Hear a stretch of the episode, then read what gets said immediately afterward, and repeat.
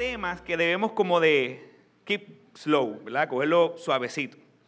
Y precisamente el tema o el capítulo que entramos hoy es un capítulo que tenemos que hacerlo como suavecito. Y es el día de Pentecostés. En nuestro contexto hay tantas ideas extrañas con este día que es importante ir paso a paso y no apresurarnos. Eh, aunque usted no lo crea, Pentecostés no acaba en el versículo 12, sino en el versículo 42. Así que es importante que cuando vayamos a la Biblia, a Hechos capítulo 2, ah, debemos hacer una, una miniserie dentro de la serie. Una miniserie que cubra la definición de Pentecostés, el mensaje y la respuesta. Y por esa razón es que nosotros hoy vamos a iniciar esa miniserie dentro de la serie. Se llama Pentecostés, definición, mensaje y respuesta. Y hoy nos vamos a enfocar en los primeros 11 versículos del capítulo 2. El tema de hoy le puse por título El día de Pentecostés, su definición y aplicación para la iglesia, por consiguiente para tu vida. Así que vamos a ponernos de pie y acompáñenme a Hechos capítulo 2, versículo 1 al 11, y la razón por la que nos ponemos de pie es para tener la actitud de reverencia a la palabra de Dios.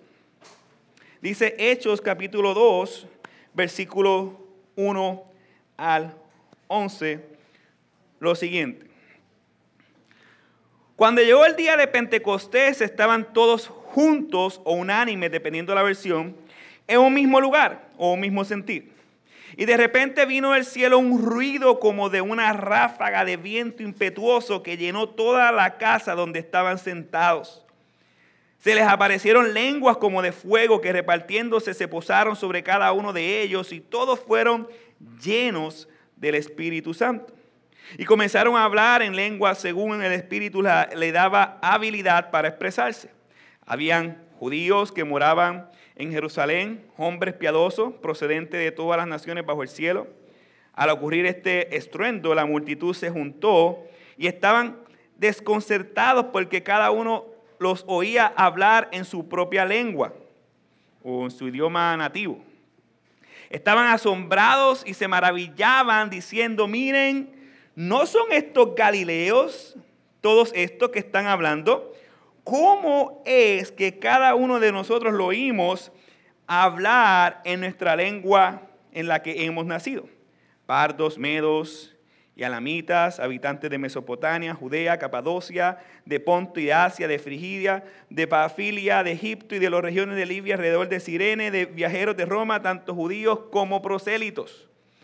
Cretenses y árabes los oímos hablar en nuestros propios idiomas de las maravillas de Dios. Toma asiento. Dentro de los eventos más importantes de la historia, no sé si usted conoce, no es algo de Hitler, no es guerra mundial, les voy a explicar los eventos, o por lo menos los tres eventos más importantes de la historia y más para nosotros como la iglesia. Dentro de esos eventos se encuentra el día de Pentecostés. El día de Pentecostés. El primer evento más importante de la historia fue la creación. Sin la creación no hay historia. El segundo evento más importante de la historia es la llegada, la vida, la muerte, la resurrección y la ascensión de Jesús. Y el tercer evento más importante de la historia es Pentecostés. Y todo y cada uno de estos eventos tienen que ver con vida. Qué interesante. Ah, la creación, Dios habló y todo cobró vida por el poder de su palabra en la llegada de Jesús fue para darnos vida eterna por el poder de la resurrección. Y en Pentecostés vino, vino para darle vida y poder a la iglesia de Jesús que él compró por su sangre. El problema es que cuando hablamos de Pentecostés pensamos en una denominación, pensamos en eventos que no entendemos, en tiradas para atrás, en lenguas extrañas que nadie entiende, eh, en declaración positiva. Y la imagen que nosotros tenemos de Pentecostés la encerramos o la encajamos o la encuadernamos dentro de lo que es una denominación. Pero esa no es la idea de Pentecostés para nada. Y yo creo que por esa eh, imagen que tenemos de, de YouTube, de Facebook o de experiencias propias de Pentecostés, es que no le damos el valor bíblico y correcto al tema de Pentecostés. Dije que era uno de los eventos más importantes de la historia y preguntémonos a nosotros mismos si nosotros invertimos tiempo en entender ese evento. O si nosotros entendemos y apreciamos realmente lo que significa Pentecostés. Y es por eso que me gustaría ah, hablarle hoy de dos cosas. Número uno, definir entonces Pentecostés y su aplicación para la iglesia. Eso lo vamos a ver en los primeros cuatro versículos.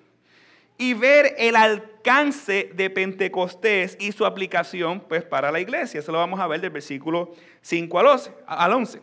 Así que acompáñenme al versículo 1 y vamos a leer todos juntos. Dice, cuando llegó el día de Pentecostés estaban todos juntos en un mismo lugar. Nos encontramos en un marco de fiesta judía donde hemos visto a lo largo del libro de Lucas y ahora, como veremos en Hechos, que cada celebración de la fiesta tiene su cumplimiento o significado máximo en la vida, muerte, resurrección y o ascensión de Cristo Jesús. Y este día específico que estamos leyendo ahora es el día número 50 de lo que de, después de la resurrección de Jesús y el día número 10 luego de la ascensión. El Viernes Santo se celebró la Pascua y vimos como Lucas ah, nos enseñó que la mejor y verdadera Pascua es Jesús mismo, el que nos perdonó, nos liberó no de un eh, jefe tirano egipcio, sino que nos liberó de la esclavitud de nuestro propio pecado, que nos salvó de su propia ira, ¿verdad? Eso lo vimos en la Pascua, Passover, y nos dio vida juntamente con Cristo por medio de la sangre del cordero, no el cordero el tintel de la puerta, sino el cordero inmolado en la cruz que es Jesús. Luego de la, de la Pascua vino el día de descanso, el sábado. Y luego el primer día de la semana, domingo, que es el día de, en que Jesús resucita. Según la ley, esa resurrección vino a dar vino, eh, eh, según la ley, esa resurrección vino a dar el cumplimiento de las fiestas eh, de las primicias. Recordemos que en la ley había algo establecido que se llamaba la fiesta de las primicias y se celebraba el domingo después. Jesús entonces, según la ley o según la palabra de Dios, vino a ser las nuevas, la primicia de los que han de resucitar. Y nosotros como creyentes entonces nos gozamos de esas primicias de la resurrección de Jesucristo. Nosotros somos, Jesucristo es el primero y nosotros somos los postreros que resucitaremos con Él. Así que dentro del marco de la fiesta vamos viendo cómo la teología bíblica, cómo Jesús está cumpliendo todo en Él mismo. Todas estas fiestas estaban apuntando a Cristo. Y Pentecostés no entonces no es la excepción. Ahora 50 días luego de la celebración de la Pascua llegamos a Pentecostés. La palabra Pentecostés es eso mismo, 50. La palabra significa 50. Se celebraba 50 días o 7 semanas después de la Pascua. En este tiempo donde se escribe, donde está Jesús, en esta área del libro de Hechos, Pentecostés significaba dos cosas principalmente. Número uno, conmemorar la entrega de la ley a Moisés, eso lo vemos en Deuteronomio 16:10, y número dos, la fiesta de la cosecha. Eh, eh, número uno, vimos al principio que era la fiesta de las primicias, ¿verdad? Donde Jesús es la primicia de la resurrección. Ahora en Pentecostés se celebra la fiesta de la cosecha, donde se ofrenda los primeros frutos de acción de gracias. Ahora, en este día los judíos celebraban el otorgamiento de la ley. Los creyentes entonces han de celebrar el otorgamiento del Espíritu Santo a la iglesia. Ya no hay una conmemoración de una ley, ahora hay una conmemoración de un espíritu que nos lleva a obedecer la ley. Esa es la diferencia entre una celebración y una celebración cristiana, como dice Ezequiel.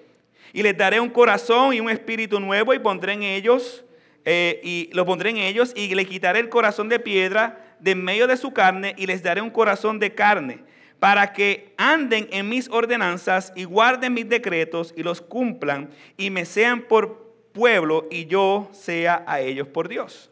Eso es lo que está pasando en este momento. Dios está dándonos su Espíritu Santo para hacernos pueblo de Él, para entonces obedecerlo a Él por medio de la fuerza y el poder del Espíritu Santo. Así también los creyentes en este día no celebrarían, no celebrarán la fiesta de la cosecha, ya que ellos son la cosecha. Los creyentes serían las cosechas vivas para glorificar a Dios. Los primeros frutos de la resurrección, la iglesia, la iglesia de Cristo. Y vemos desde sus inicios cómo entonces luciría esa iglesia. Dice el texto del mismo versículo 1 que en este día los discípulos se encontraban juntos. Miren qué interesante. Desde que Jesús muere hasta el día de Pentecostés y más adelante vemos que la naturaleza de los discípulos y por consiguiente la naturaleza de la iglesia luego del día de Pentecostés es estar juntos en un mismo lugar. A pesar de los conflictos y que, de Judas, y que Judas traicionó eh, a los discípulos y a Jesús, los primeros que nos dieron testimonio de estar juntos y de un tipo de unidad fueron los apóstoles. Siempre decimos, deja todo y sigue a Cristo. ¿Cuántos hemos escuchado de eso? Yo lo he dicho también. Pero analizando el panorama del libro de Lucas y Hechos, yo creo que esa frase está un poco incompleta. Ellos dejaron todo, siguieron a Cristo y se unieron a un grupo de desconocidos. O sea que cuando nosotros decimos el statement, deja todo y sigue a Cristo, que es verdad, pero está un poco incompleto. Hay un poco de individualismo en ese statement. Pero cuando nosotros miramos Lucas y miramos Hechos, la realidad es dejar todo, nuestro pecado, nuestro pasado, incluso amistades o familias si se oponen, para seguir a Cristo, para unirnos a una familia nueva, la familia de Dios. Y esa familia de Dios se llama la iglesia. Así que desde el principio vemos cómo Dios está uniendo a su iglesia juntamente con Él. Y la naturaleza de la iglesia es la unidad y el permanecer juntos. Un grupo de desconocidos, pero que tienen un mismo objetivo. Obedecer y glorificar a Dios. Punto. Obedecer y glorificar a Dios.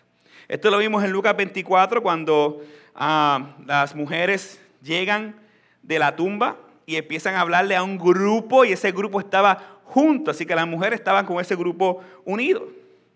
Lo vemos en el mismo libro de Hechos, en el capítulo 1, en los versículos 4, 6, 14 y 15, habla todo el tiempo de la unidad de, estos, de este grupo.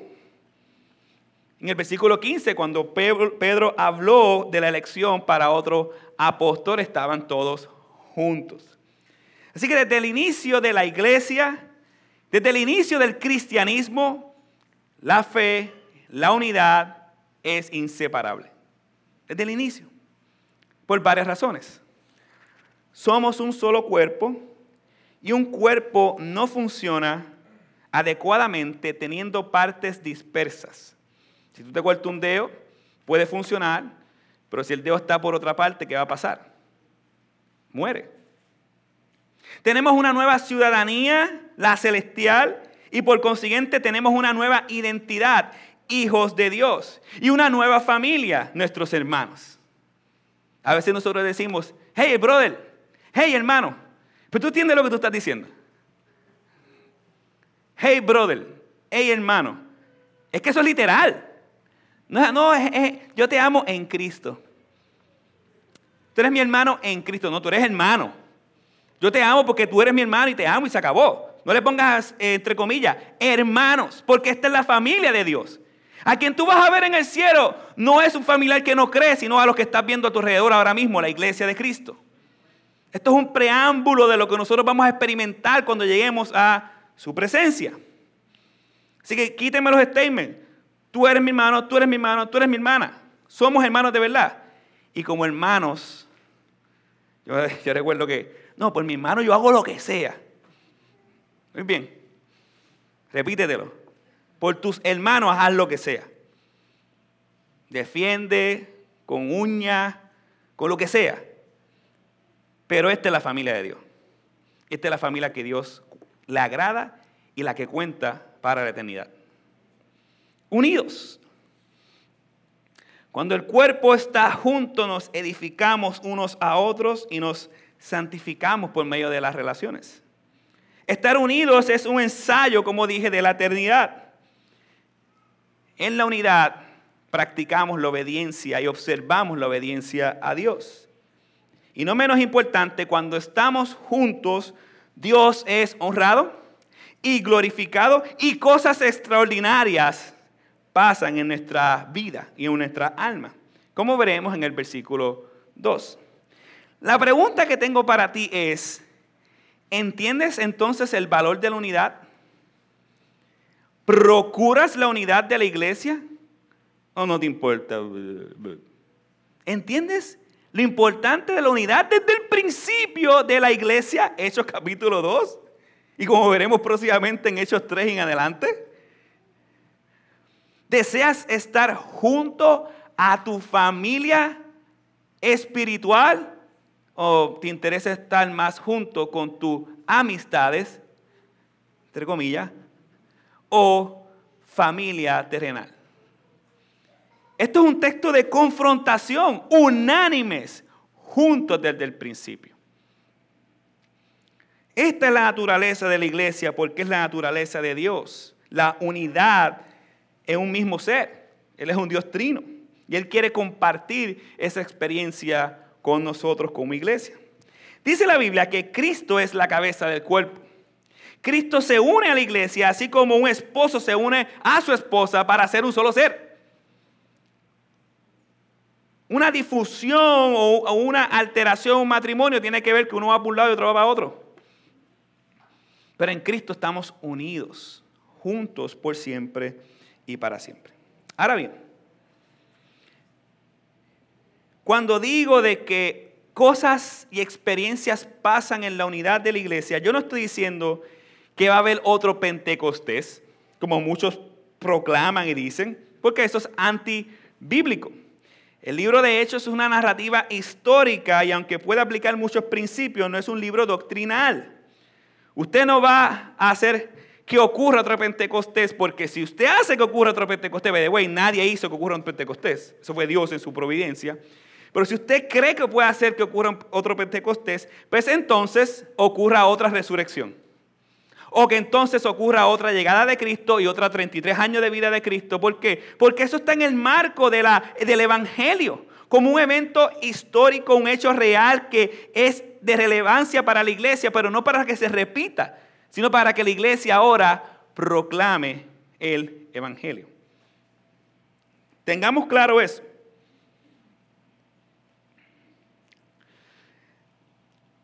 Pero lo que digo es que la unidad, en la unidad, el cuerpo es consolado.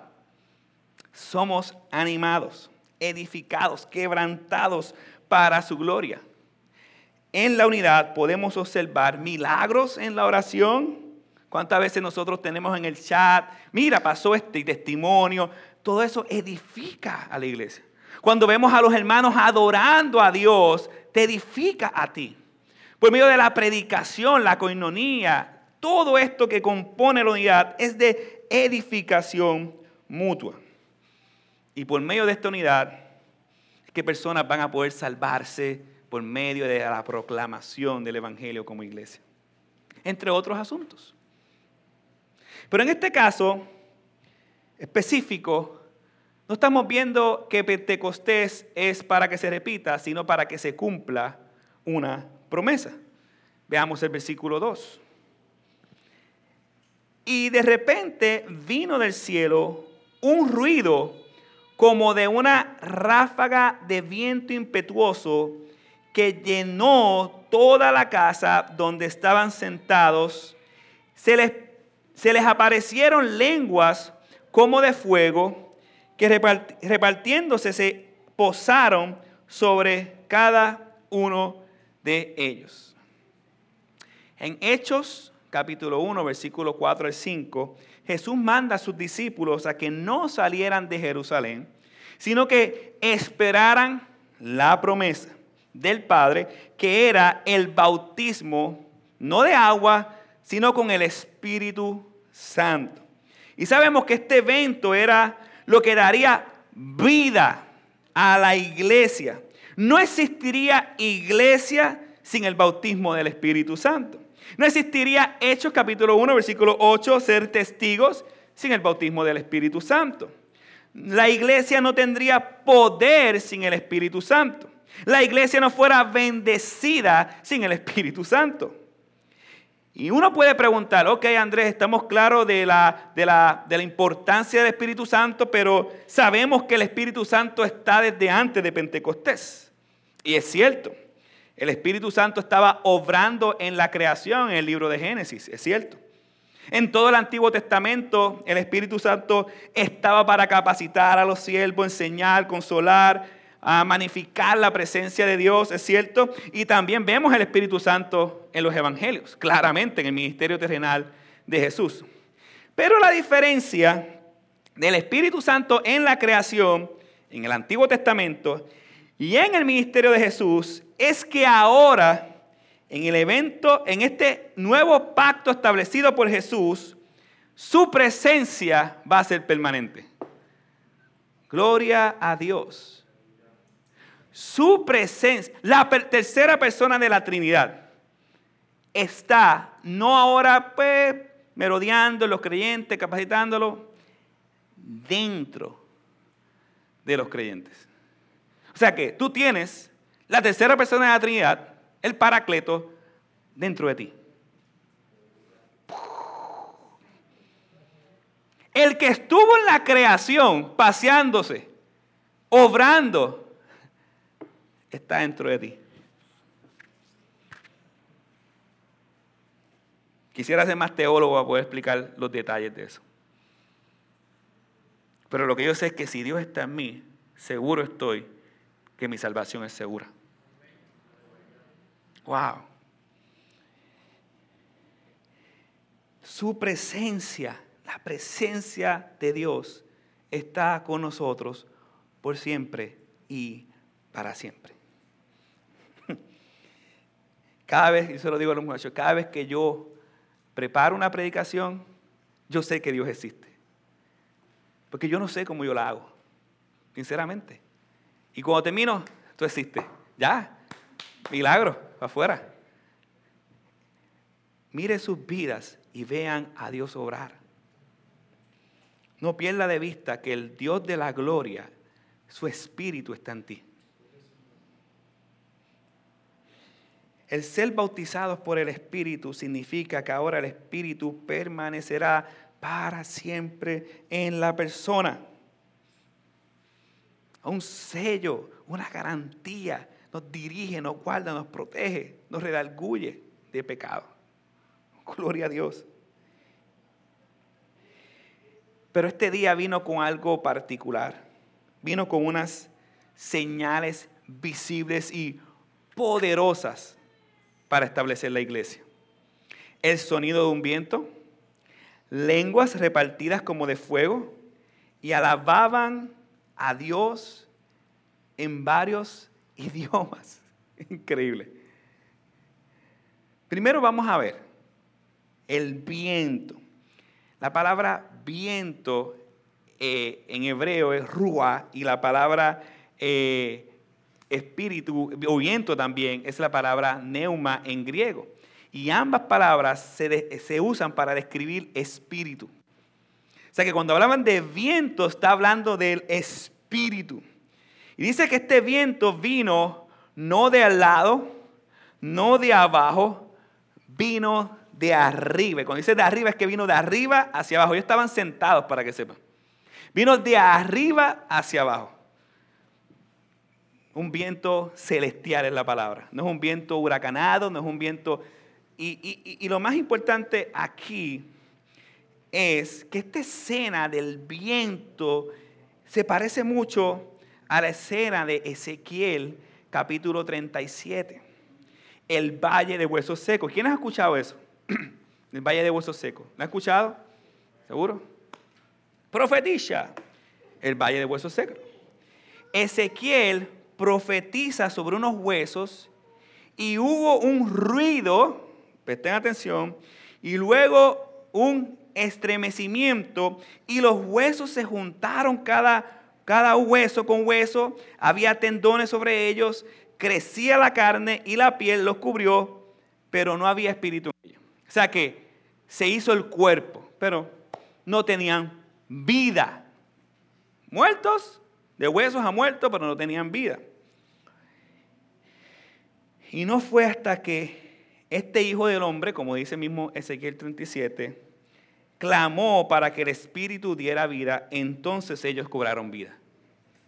Él dijo, ven de los cuatro vientos, oh Espíritu, ruja, y sopla sobre estos muertos y vivirán. Pues lo mismo pasa aquí. Jesús, el Hijo del Hombre, clamó en Juan por el consolador, el paracleto, para que los muertos espirituales cobraran vida por medio de su espíritu. Hay vida por medio del espíritu. el único que puede dar vida a un muerto es el Espíritu Santo. Y la Biblia dice que todos nosotros estamos muertos en delitos y pecados. Y es el Espíritu el que nos da vida. Dios siempre ha utilizado el fuego en la Biblia en diferentes maneras y es un elemento distintivo de la presencia de Dios. Cuando Moisés estaba eh, de, camino a de camino a su trabajo, vio una zarza ardiente como un fuego que no se consumía.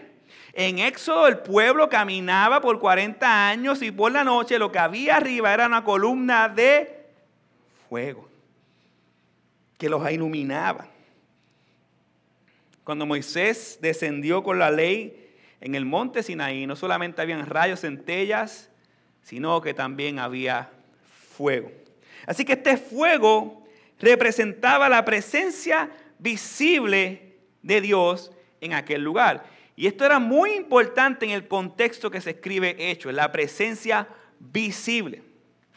Y una señal adicional son las, las lenguas. Era una señal de lo que el Espíritu Santo iba a hacer a través de ellos. ¿Cómo? ¿Cómo? Ellos se pusieron como unas lenguas así como de fuego y era la señal de lo que ellos iban a realizar. ¿Cómo? Proclamando el Evangelio de Jesucristo. ¿Cómo serían testigos hasta los confines de la tierra si ellos no podían hablar un idioma? Entonces, lo que vemos aquí, lo que estamos viendo aquí es lo que eh, Jesús dijo en el libro de Mateo de la Gran Comisión y serán mis testigos, ¿verdad? Y hasta los confines de la tierra y lo que vimos también aquí en Hechos capítulo 1 versículo 8. Así que todo esto se está cumpliendo. Ustedes son las columnas que van a ir a proclamar el Evangelio a todas las naciones, a toda lengua, para que todos confiesen que Jesucristo es el Señor. Estas lenguas representaban entonces su función en las naciones. Hoy en día el Espíritu Santo mora en los creyentes y no hay un ruido del cielo cuando entra en nosotros, pero hay un ruido en nuestros labios cuando nosotros proclamamos un evangelio que nunca habíamos conocido. Siendo testigos del poder de Dios en nosotros por medio de esa proclamación. La razón del alboroto en aquel entonces era para que todo el mundo se diera cuenta que lo que estaba pasando ahí era lo que el profeta Joel había dicho. Eso lo vamos a tocar la próxima semana. Lo que el profeta Joel había dicho. Así que la razón del ruido en aquel entonces, la razón de este estruendo, la razón que todo el mundo estaba así observando estas maravillas de Dios era porque el mundo necesitaba saber que ese día la iglesia estaba siendo establecida. Y no solamente a un lugar, sino para las naciones. Por eso estaban viendo las lenguas. Y más adelante vamos a explicar por qué. Es importante que ellos tenían que entender que el Espíritu Santo prometido estaba en ese lugar, ese momento. El mismo poder que estuvo en la creación es el mismo poder que estamos viendo aquí, que ahora está en la iglesia. ¿Cómo? Siendo testigos con nuestras vidas y proclamando el Evangelio de Jesucristo. Es por medio de este poder que una persona muerta puede cobrar vida. Es por medio de este poder que alguien puede vivir de manera diferente al mundo y es por medio de este poder que cualquier creyente puede proclamar el Evangelio. El poder del Espíritu Santo. Ese poder. Y es, por, y es ese poder que se manifestó ese día que los llevó a ellos tener una llenura del Espíritu. Y esa llenura del Espíritu les dio una habilidad de poder hablar otros idiomas. Mire cómo dice el versículo 4. Todos fueron llenos del Espíritu Santo y comenzaron a hablar otras lenguas, según el Espíritu les daba habilidad para expresarse. ¿Por qué? Porque sé que es otro idioma, porque el mismo texto lo dice, y la palabra lenguas ahí, edidaská, que viene, viene de didáctica, es la palabra lenguas, de hablar. El propósito de esa habilidad no era decir, mira, ahora sé otro idioma sin estudiar por Beliz. O mira, ahora estoy, aprendí una clase de inglés de la noche a la mañana, mira qué duro estoy, ahora hablo inglés, español, chino, alemán, francés, mírame. El propósito de las lenguas era ser testigos a todas las naciones. Así que Pentecostés, escúcheme bien, no es definido por el viento, no es definido por el ruido, no es definido por las lenguas o la habilidad de hablar otros idiomas, sino por el poder del Espíritu Santo para la iglesia, para ser testigos de ese evangelio hasta los confines de la tierra. Pentecostés. ¿No le guste? Arrancamos la Biblia entonces. Eso es Pentecostés. Pentecostés define nuestra misión como iglesia. Mire qué importante. En ese día no solo fueron bautizados con el Espíritu, que es un acto sobrenatural que todo creyente tiene cuando el Espíritu Santo le concede el arrepentimiento y la fe para salvación. Quiero aclarar eso cuando dice bautismo del Espíritu Santo. No es una cosa que te pones a, bailar el boogie. Cuando dice eh, bautismo del Espíritu Santo es que un muerto cobra vida. Y el Espíritu Santo permanece en esa persona por siempre y para siempre. Eso es algo imperceptible. No lo puedes ver, pero perceptible para el hombre, pero perceptible para Dios. El hombre no puede ver eso así y, y de forma paloma. No, no, el hombre no puede ver nada. Pero los hechos confirman que el hombre tiene el bautismo del Espíritu Santo. ¿Y cuáles son esos hechos? Una vida completamente transformada. Una vida radicalmente transformada por ese mismo poder de la creación que lo estamos viendo en el Espíritu Santo, el mismo poder que habita en nosotros, es imposible que no haya una transformación, un giro de 180 grados en la vida de la persona. Ahora la persona empieza a amar a Dios, empieza a amar su palabra, empieza a amar a los hermanos que antes ni, ni me importaba. Ese es el poder del Espíritu Santo. Si era Adrián Rogers que decía, eh, el bautismo del Espíritu Santo, el poder eh, del Espíritu Santo no es hablar en otras lenguas, sino es callar la lengua. Porque es el poder del Espíritu Santo que nos da la capacidad para silenciar y no bochinchar y hablar del hermano. Es el poder del Espíritu Santo que nos hace semejantes a Cristo Jesús, que es la misión de nosotros como iglesia. Entiéndalo, claramente está ahí.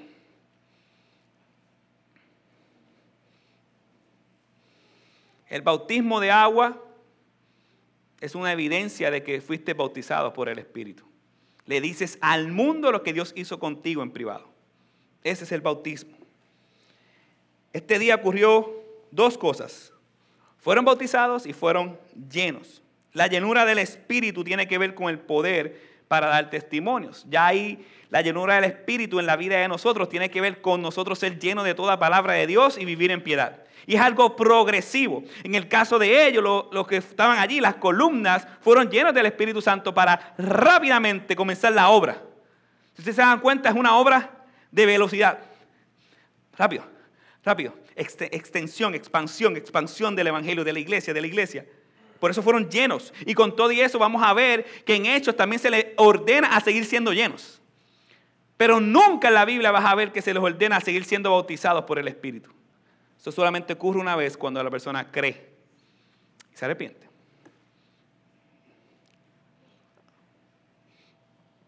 Si tienes el Espíritu Santo, amada iglesia, perteneces a la iglesia. Y si perteneces a la iglesia, vas a anhelar estar junto a tus hermanos. Eso es una evidencia del Espíritu Santo. Si tienes el Espíritu Santo, Dios te capacita con dones para la edificación de la iglesia. Esa habilidad fue un don de Dios. Hoy en día Dios nos sigue dando habilidades y talentos para edificar la iglesia.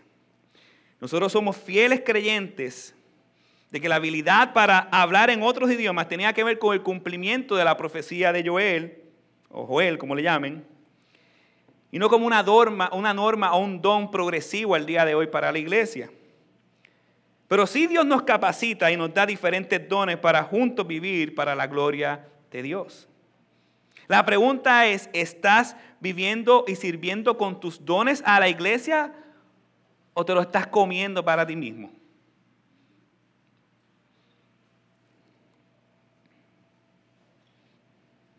¿Tus recursos están a la disposición del reino de Dios o están a la disposición de tu propio reino? Dios nos capacita para expandir el reino de Dios. Ya vimos la diferencia de, la definición de Pentecostés y la aplicación para la iglesia. Parece que Dios los llevó a que se establecieran allí. Habían gente esperando esto, aunque usted no lo crea. Milagrosamente. Así como al principio de Lucas vemos al sacerdote diciendo, ah, ha llegado mi salvación cuando eh, fue a presentar a Jesús. Lo mismo había gente piadosa aquí esperando este día, pero había gente de visita. Se llenaba, miles y miles, 20 mil, 30 mil, 40 mil, 50 mil, 60 mil, 100 mil personas, miles de personas estaban ahí, por el área. Así que era un momento oportuno para llamar la atención de todas esas personas que estaban allí.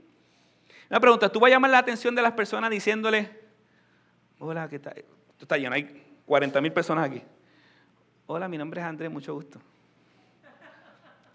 Hay que hacer ruido.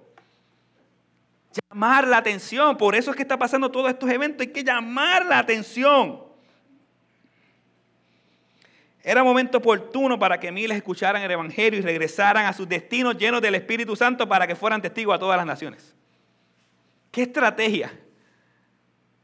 Qué estrategia de Dios. Él sabía el momento en que estaba lleno para que ellos regresaran a sus naciones a proclamar ese evangelio que iban a conocer en Pentecostés. Ahora bien, lo que ocurrió aquí fue algo extraordinario. No, no podemos ser ciegos y ponernos gringolas a decir, no, pues, Pentecostés. No, esto es algo extraordinario. Dice el versículo 6 que ocurrió que, que este estruendo, la multitud se juntó y estaban desconcertadas porque cada uno los oía hablar en su propia idioma. ¿Sabe? Imagínese esto. Tú vas al barrio, y no, quiero sonar eh, eh, legalista, moralista, es, que son reales. Hay personas que tienen poca educación. Imagina que nosotros vamos por un lugar, barrio tal, donde hay poca educación por niveles, por cualquier cosa que, que pase. Y de repente tú llegas allá y tú sabes que son gente de campo que no, tal vez te habla como eh, a veces yo tengo frenillo o hablo con la R o la R no la pronuncio bien, clásico, normal. Y de repente estas personas te empiezan a comunicar francés, alemán, inglés, ruso, chino, coreano, eh, una lengua extraña, digamos una lengua extraña, cualquiera. ¿Cuál? Mandarín. ¿Cuál? Sí, me imaginé. Tenía que ver algo con... español de Carolina, que es otro idioma aparte. Imagínense todo eso. Imagínense todo eso. Y, la gente esta que viene de Capadocia, viene de, de, estos, sí, sí, sí, gente preparada, ven a todos estos campesinos dándole clases de lenguaje.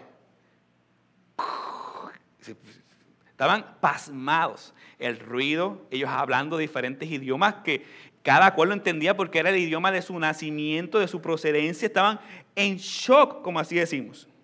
Así que eso es lo que está pasando ahí, es algo extraordinario. Y mira cómo dice el versículo 7. Estaban asombrados y se maravillaban. Pues claro que sí. Maravillados con ese milagro de Dios. Diciendo, miren, ¿no son todos estos galileos que están hablando?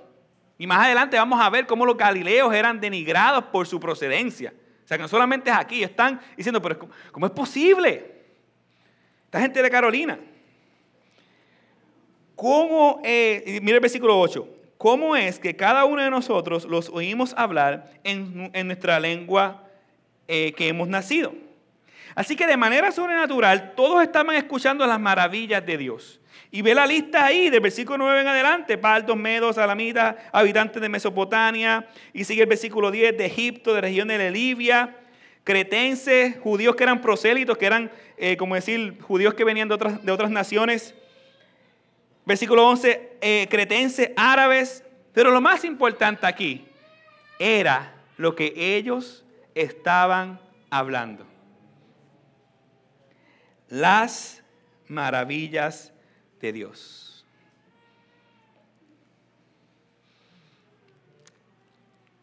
En un sentido, ese es el llamado de Dios para nosotros. No es hablar lengua, o no es hablar otro idioma que nadie entienda. Es hablar las maravillas de Dios, para que todo el mundo sea asombrado. No tus maravillas, no tus logros, no lo que tú puedes hacer. Tu boca fue hecha, como dice el Salmo 150, para alabar a Dios. Tú tienes cuerdas vocales para alabar a Dios. Y parte de eso es las papilas gustativas y todo lo demás para que tú te saborees. Pero tu boca fue hecha para alabar a Dios. Tu corazón fue hecho para alabar a Dios. Para proclamar esas maravillas. Pedro lo dice en Primera de Pedro. Nosotros somos linaje escogido, real sacerdocio, nación santa, pueblo adquirido para posesión de Dios, a fin de anunciar las virtudes de aquel que nos llamó de las tinieblas a la luz. Seguimos en lo mismo, anunciar las virtudes de aquel que nos llamó. ¿Eso es lo que tú hablas por tu boca? Las maravillas de Dios o simplemente le das quejas al Dios de las maravillas? Analízate cuál es tu hablar día a día. De la abundancia del corazón habla la boca. Y ellos hasta llenos del Espíritu Santo hablaron las maravillas de Dios. Una señal de nuestra llenura es que lo que hablamos son las maravillas de Dios. En tu trabajo sí, habla de tus cosas. Sí, estoy trabajando pues aprovecha y habla de las maravillas de Dios. Con tu familia, está un grupo reunido, sí, qué bueno, pásela bien, pero habla las maravillas de Dios. Con tu familia incrédula, habla las maravillas. Como cuerpo de Cristo, como iglesia, hablamos juntos las maravillas de Dios. Pregunta, ¿no le parece esto una imagen ya en la Biblia? Dispersar las naciones. Génesis capítulo 11.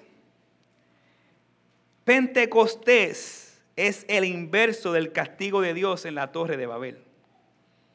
Dios confundió los lenguajes humanos, pero ahora con los lenguajes humanos Dios está uniendo a un pueblo. El castigo divino de Babel esparció a la gente por su pecado la bendición de Dios en Pentecostés los une por medio de su Espíritu Santo. En Babel la gloria del hombre produjo, que la gente no se pudiera comprender Pero en Pentecostés la gloria de Dios produjo que la gente se entendiera y comprendieran todo. En Babel todo apuntaba a la gloria del hombre, en Pentecostés todo apunta y exalta la gloria de Dios. La construcción de Babel fue un acto de rebelión, pero el día de Pentecostés fue un acto de misericordia de parte de Dios. En Babel hubo separación, en Pentecostés hubo una unidad eterna. En Babel se, trazó, se trató de construir una torre para llegar al cielo y que el hombre sea glorificado. En Pentecostés el cielo desciende a la tierra por medio del Espíritu Santo. En Babel el mundo fue castigado por su rebelión. En Pentecostés el mundo es perdonado por su Espíritu. Nuestra misión en el mundo no es construir nuestro reino. Nuestra misión en el mundo es vivir y construir la gloria de Dios aquí en la tierra por medio de la iglesia. Pero aquí hay algo más que la torre de Babel. Recordemos que el pueblo se había dispersado a las naciones también luego del exilio de Babilonia. Y parte de la, o la mayor promesa y recompensa es que el rey vendría a unir a los dispersados dentro de un reino. Pues aquí familia, en Pentecostés, gente dispersada de toda lengua, de toda nación, primeramente judíos, son unidos por su Espíritu Santo a lo que hoy día conocemos como la iglesia. Y no solamente son unidos para que en este nuevo pacto esta iglesia se unifique sino que ahora no solamente son judíos, sino que la extensión cae también a los gentiles, como veremos en las próximas semanas. Así que Pentecostés es mucho más de lo que nosotros pensamos.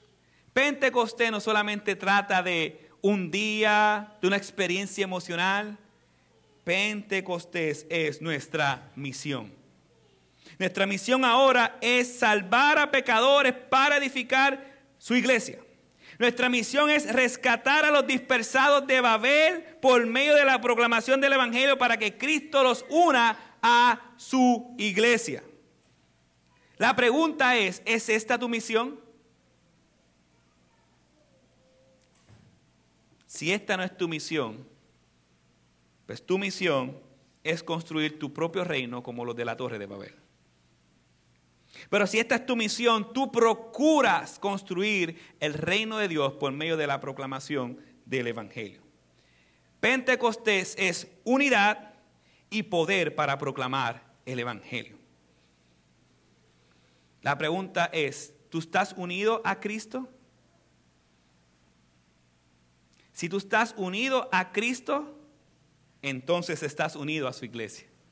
Si tú has creído que eres separado de Dios por tu pecado y que estás muerto en delitos y pecados, que necesitas ser salvado y perdonado por su sacrificio. Y hoy te quieres arrepentir de tu pecado y confiesa que Jesucristo es el Señor. Bienvenidos a la iglesia, bienvenido al pacto, bienvenidos a Dios y su reino. Si no es así, dice la Biblia, que estás como los huesos secos, pero sin carne, sin huesos, simplemente muerto. Pero su Espíritu Santo puede venir a ti y salvarte por siempre y para siempre si tú te arrepientes de tus pecados y crees en Jesucristo como Señor Salvador. La pregunta es, ahora, en este primer capítulo, primera parte de Pentecostés, ya que son tres, dos partes adicionales, ¿entiendes el valor de Pentecostés? ¿Su significado y aplicación para tu vida? Mi oración, familia, es que entendamos Pentecostés, que es la unidad de la iglesia y la proclamación del Evangelio, y que abracemos esto como nuestra misión. Señor los bendiga, oremos.